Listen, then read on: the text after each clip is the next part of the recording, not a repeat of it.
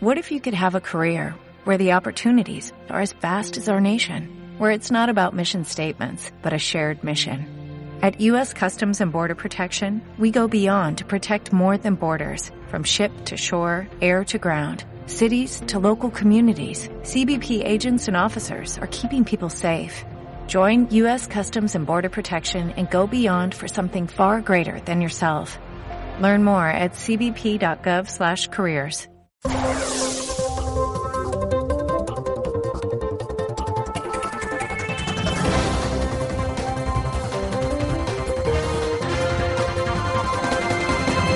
Bueno, pues nosotros este 11 de mayo del 2021 ya estamos de análisis, lo hacemos como siempre con nuestro primero de la mañana, con el politólogo Francisco Gómez. Don Francisco, ¿qué tal? Buenos días. Hola, buenos días a todos. ¿Qué tal, Santiago? ¿Cómo estás? Aquí estamos, pasando la semana, que decía aquel. Bueno, pues vamos con la jornada de hoy, que como puedes entender es, va muy comprimida porque hay muchísima información. Comenzamos, por supuesto, y ya era hora, una semana después de los resultados de las elecciones de Madrid, pues con el primer análisis que ha hecho el presidente Pedro Sánchez sobre lo sucedido en, en estas elecciones. Le escuchamos. Es cierto que esas elecciones están íntimamente ligadas pues, a un territorio y a un momento determinado. Eso es lo que ha ocurrido en Madrid. Pero insisto, la izquierda va a volver en Madrid. Hay que recordar que en Madrid y en las elecciones municipales y autonómicas se va a volver a votar antes de que sean las elecciones generales, cuando vencerá esta legislatura, y centrarnos en lo importante. Y lo importante es que lleguemos al 2023 con la pandemia superada, con la recuperación económica consolidada, creando empleo y haciendo esas grandes transformaciones tanto en el ámbito educativo como en el ámbito energético, como en el ámbito también del mercado laboral, como el ámbito también en su plan de recuperación y que estamos poniendo ya en marcha. Por tanto, todas las elecciones traen consecuencias. Es verdad que esas elecciones, al igual que digo eso, están circunscritas a un territorio y a un determinado momento. Hace muy pocos meses estábamos hablando de la victoria electoral del Partido Socialista en Cataluña. Hoy se está hablando de unos malos resultados del Partido Socialista en Madrid.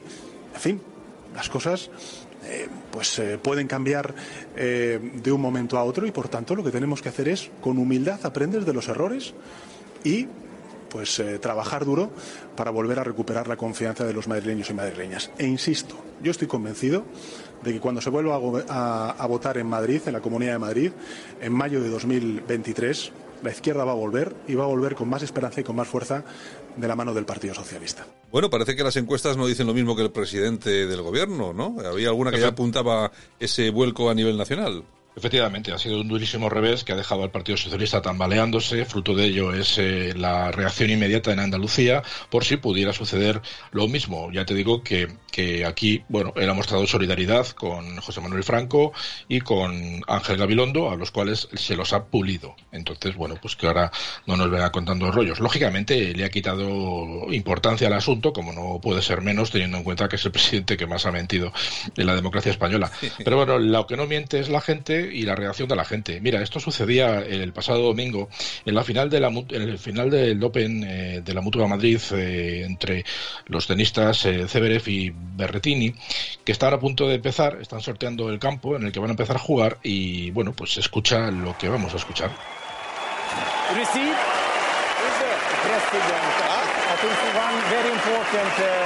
Even the government or something. Bueno, la señora Ayuso que entra a la cancha como una verdadera estrella del rock. Claro, y una de las estrellas, que es el tenista, pues le pregunta al árbitro que qué está pasando, ¿no? Y le dice, no, no, es que está entrando la gobernadora, bueno, más Sí, o menos en sí, la traducción, sí. eh, la primera responsable política de, de la ciudad de Madrid. Y Bueno, es que ¿sabes, sabes cuál es el problema, eh, Francisco? Es que los que a los que le gusta, a los que nos gusta el tenis, es que somos todos unos fachas. Es eso. Evidentemente.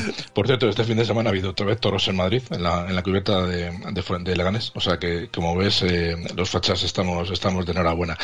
Bueno, eh, ¿qué hace mientras tanto Vox? Vox eh, sigue a lo suyo y sigue presentando recursos al Constitucional. Vamos a escuchar a una a la hormiguita Macarena Olona, que hay que reconocerle el mérito que tiene. Macarena Olona. Bien. Muy buenos días. Eh, muchas gracias por su asistencia y, su- y por su presencia hoy aquí. Comparecemos el Grupo Parlamentario Vox en el Congreso de los Diputados, junto con nuestra vicesecretaria jurídica, doña Marta Castro, para interponer el recurso número 17 de los 52 de Vox ante el Tribunal Constitucional en el periodo de 14 meses que lleva la vigente legislatura. 27 millones de euros es el presupuesto aprobado este año para sufragar el coste del Tribunal Constitucional. Bueno, la señora Macarena Olona. Pues sí, efectivamente, ¿no? Y al final nos preguntamos todos para qué sirven este tipo de tribunales, ¿no? Porque el mismo Tribunal Supremo es el que tiene que estar legislando y el que tiene que estar llevando a cabo el Poder Ejecutivo, cosa que es increíble, ¿no? Yo hace unos días publicaba en un artículo que tenemos un gobierno pues que mete la cabeza en, por debajo del suelo como las avestruces, ¿no? Y tenemos un gobierno que así lo, lo está demostrando y un presidente que efectivamente así se comporta, ¿no? Y de hecho ya hemos visto que ha tardado, como hemos comentado ahora mismo, una semana en dar las primeras explicaciones sobre lo sucedido en Madrid. Bueno, pues sobre lo que está sucediendo una vez que ha caído el estado de alarma, pues está pasando más o menos lo mismo, ¿no?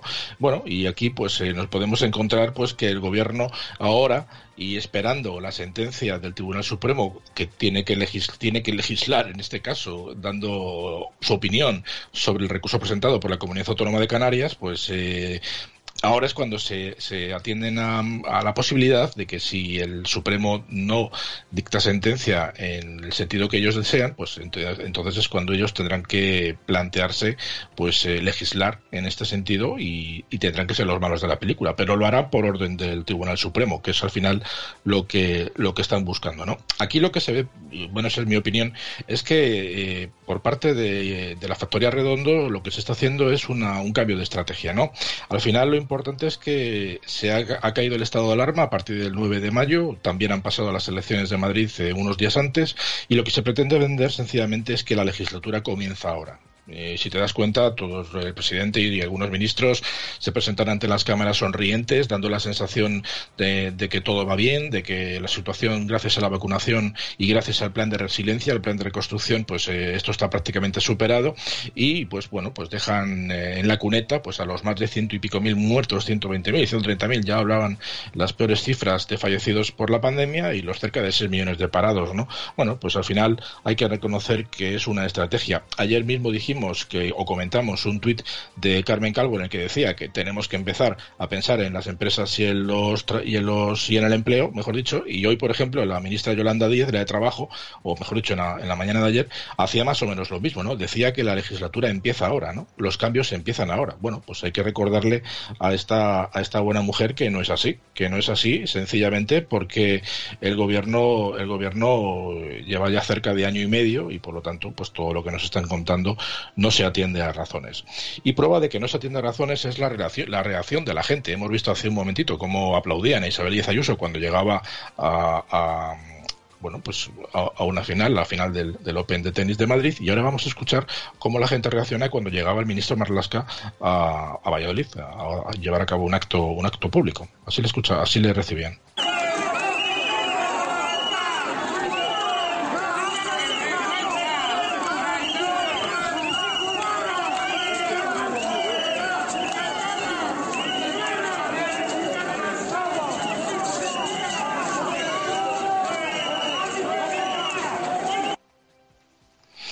Esto es la realidad y esto es como atienden y como, eh, como reciben a los ministros y al gobierno en general. También hay que recordar que en el día de ayer eh, el ministro Iceta pues, eh, ha entregado las competencias penitenciarias definitivamente a la comunidad autónoma del País Vasco. Por lo tanto, pues España es más débil a partir de este momento. ¿no? Pero bueno, como te digo, los ministros, cada uno por su lado, ya han comenzado a dar las primeras explicaciones en lo que va a consistir el plan de reconstrucción.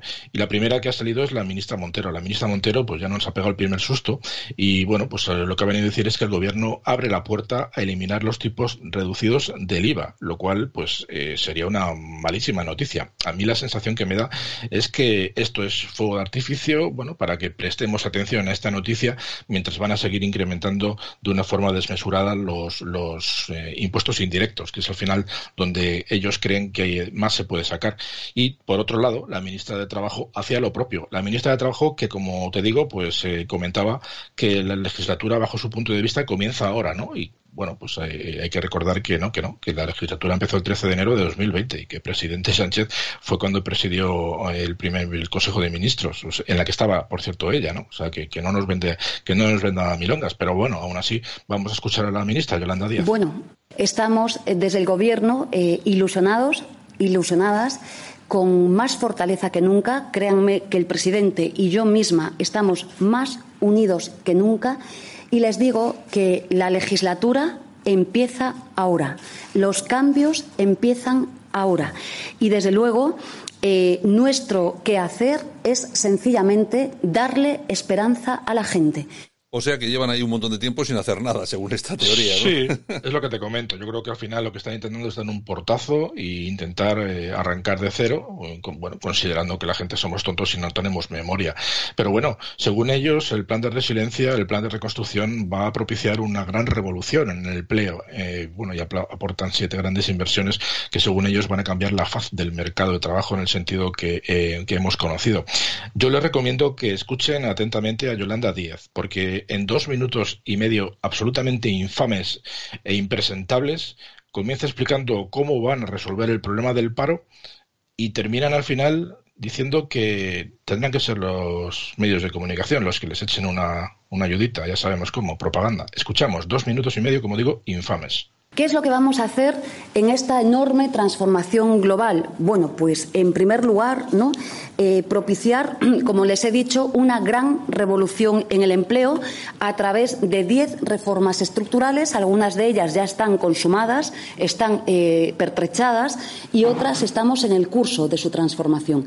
Y siete grandes inversiones que, créanme, van a cambiar la faz del mercado de trabajo en el sentido que lo tenemos, eh, lo hemos conocido ¿Cuál es el objetivo de esta revolución? Pues lo van a comprender fácilmente. Dos materias que nos hacen sensiblemente anómalos en el conjunto, en el seno de la Unión. Vamos a abordar el paro y la precariedad como esas dos grandes causas eh, que hablan muy mal de nuestro país, que nos hacen singularmente diferentes y que, en definitiva, lo que hacen es condenar eh, lastrar las vidas de las personas de nuestro país o incluso condicionar a las familias a que, desde luego, vayan a ralentí en muchas de sus tomas de decisiones. Es decir, la precariedad hace absolutamente inviable que un joven o una persona mayor de 45 años pueda tomar una decisión que garantice cierta estabilidad en su vida. Es decir, eh, la precariedad es sinónimo de tener miedo a que te corten el suministro de la luz o que eh, sencillamente no puedas pagar la hipoteca a final de mes. Esto es la precariedad. Por eso es una revolución y vamos a un modelo que eh, se fundamente en la emancipación de las vidas de las gentes en el camino hacia una vida sustancialmente mejor. Y hemos dicho muchas veces ya que esta crisis la hemos gestionado de manera radicalmente diferente a la anterior a la crisis eh, financiera. No les voy a reproducir que los datos hablan por sí mismos. Estamos en una tasa de paro, a pesar de ser muy mala, muy por debajo de la tasa media de paro de los años anteriores y estamos, eh, bueno, con una eh, incorporación ¿no? de las personas que han perdido su empleo, desde luego, con una rapidez extraordinaria. Recuerden que llegamos a tener 6.278.000 personas en paro en el año 2013 y el 56% de tasa de empleo juvenil. Afortunadamente, siendo muy malas, no estamos eh, ante estas cifras. Bueno, pues ahí estaba, dos minutos y medio, como dices tú, infumables. Infames, infames. Si te das cuenta, termina hablando de 6 millones de parados. No, perdona, señora Yolanda Díaz. 5.727.017 eh, parados o personas que no pueden trabajar. El 25% de tasa de paro en España eh, el mes pasado. El mes pasado. O sea que por eso lo hemos dejado entero, para que la gente escuche y compruebe que efectivamente nos venden humo como humo vende el presidente del gobierno. Dice que en 100 días estamos todos eh, curados gracias a que ya seremos inmunes por el efecto rebaño. Al paso que va la burra, eh, Santiago, implican aproximadamente más de 400.000 vacunas al día. Yo personalmente no sé si creérmelo, ojalá, pero desde luego no tiene, no tiene, esto no tiene buena pinta y me da que una vez más están vendiendo humo, como siempre, y bueno, pues habrá quien se lo trague pero afortunadamente yo creo que cada vez menos gente. En fin, vamos a, vamos a escuchar al, al presidente. Y quiero también trasladar que desde el punto de vista de la vacunación en España los, eh, los datos también invitan al optimismo. Eh, ahora mismo un tercio de, los, eh, de, la población adulta en España cuenta ya con al menos una dosis administrada. La mitad de ese tercio de la población adulta ya cuenta con una pauta completa. Hoy vamos a llegar a los 6 millones de españoles y españolas con pauta completa y, por tanto, con un grado de inmunidad muy, muy alto. Y decir que estamos. Bueno, yo no sé cómo irá el tema de la vacuna, Francisco. Dice lo de el tercio de la población. Tenemos 6 millones de personas vacunadas. La cifra real es que hay 41 millones de personas que están sin una sola vacuna, ¿no? O sea, tal cual, esa es la cifra. O sea, 41 millones sin una vacuna. Según en 100 días, es a mediados de agosto. A mí me da la sensación de que el 70% no vamos a llegar a estar vacunados. De hecho, hoy decían en un medio, bueno, ayer, a última hora decían en un medio que del estrato de 50 a 59 estaban vacunados dos, trescientas y pico personas en toda España. O sea que es que no lo sé. Sinceramente, yo creo que saben y son conscientes de que la campaña de verano se va a perder y que, salvo que abran otra vez todo como está actualmente, y bueno, pues en este caso el fascismo venza y la economía esté por encima de la sala de la salud, que me parece que es lo que va a pasar. ¿eh? Y luego ya cuando termine septiembre, pues Dios dirá. Ya veremos a ver qué pasa. Bueno, don Francisco, venga, mañana regresamos. Venga, hasta mañana, adiós. Here's a little known fact. Almost half of all waste generated in Montgomery County comes from businesses, organizations, and government facilities. Reducing the amount of waste in your workplace will have a positive impact on our environment. It can also save you money on your disposal costs. Reducing waste and recycling at your business is easy to do and is the law in Montgomery County. Make it your business to recycle right. Learn more at montgomerycountymd.gov slash recycle right or call 311.